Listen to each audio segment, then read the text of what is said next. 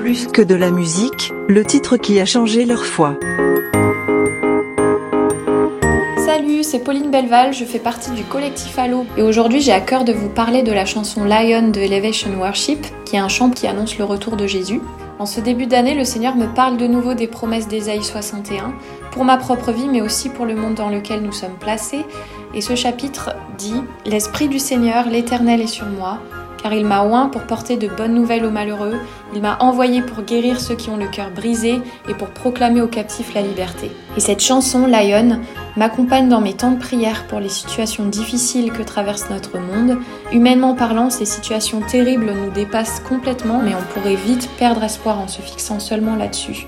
Mais du point de vue de Dieu, toutes ces situations sont sous son contrôle, parce qu'il est souverain sur les circonstances et sur les temps, et cela bien au-dessus de nos perspectives terrestres. Alors ma foi est boostée quand j'écoute ce chant et je réalise que malgré mes limites et mes manquements, j'ai l'esprit de ce Dieu en moi et qu'il m'a équipé pour annoncer la bonne nouvelle de son retour.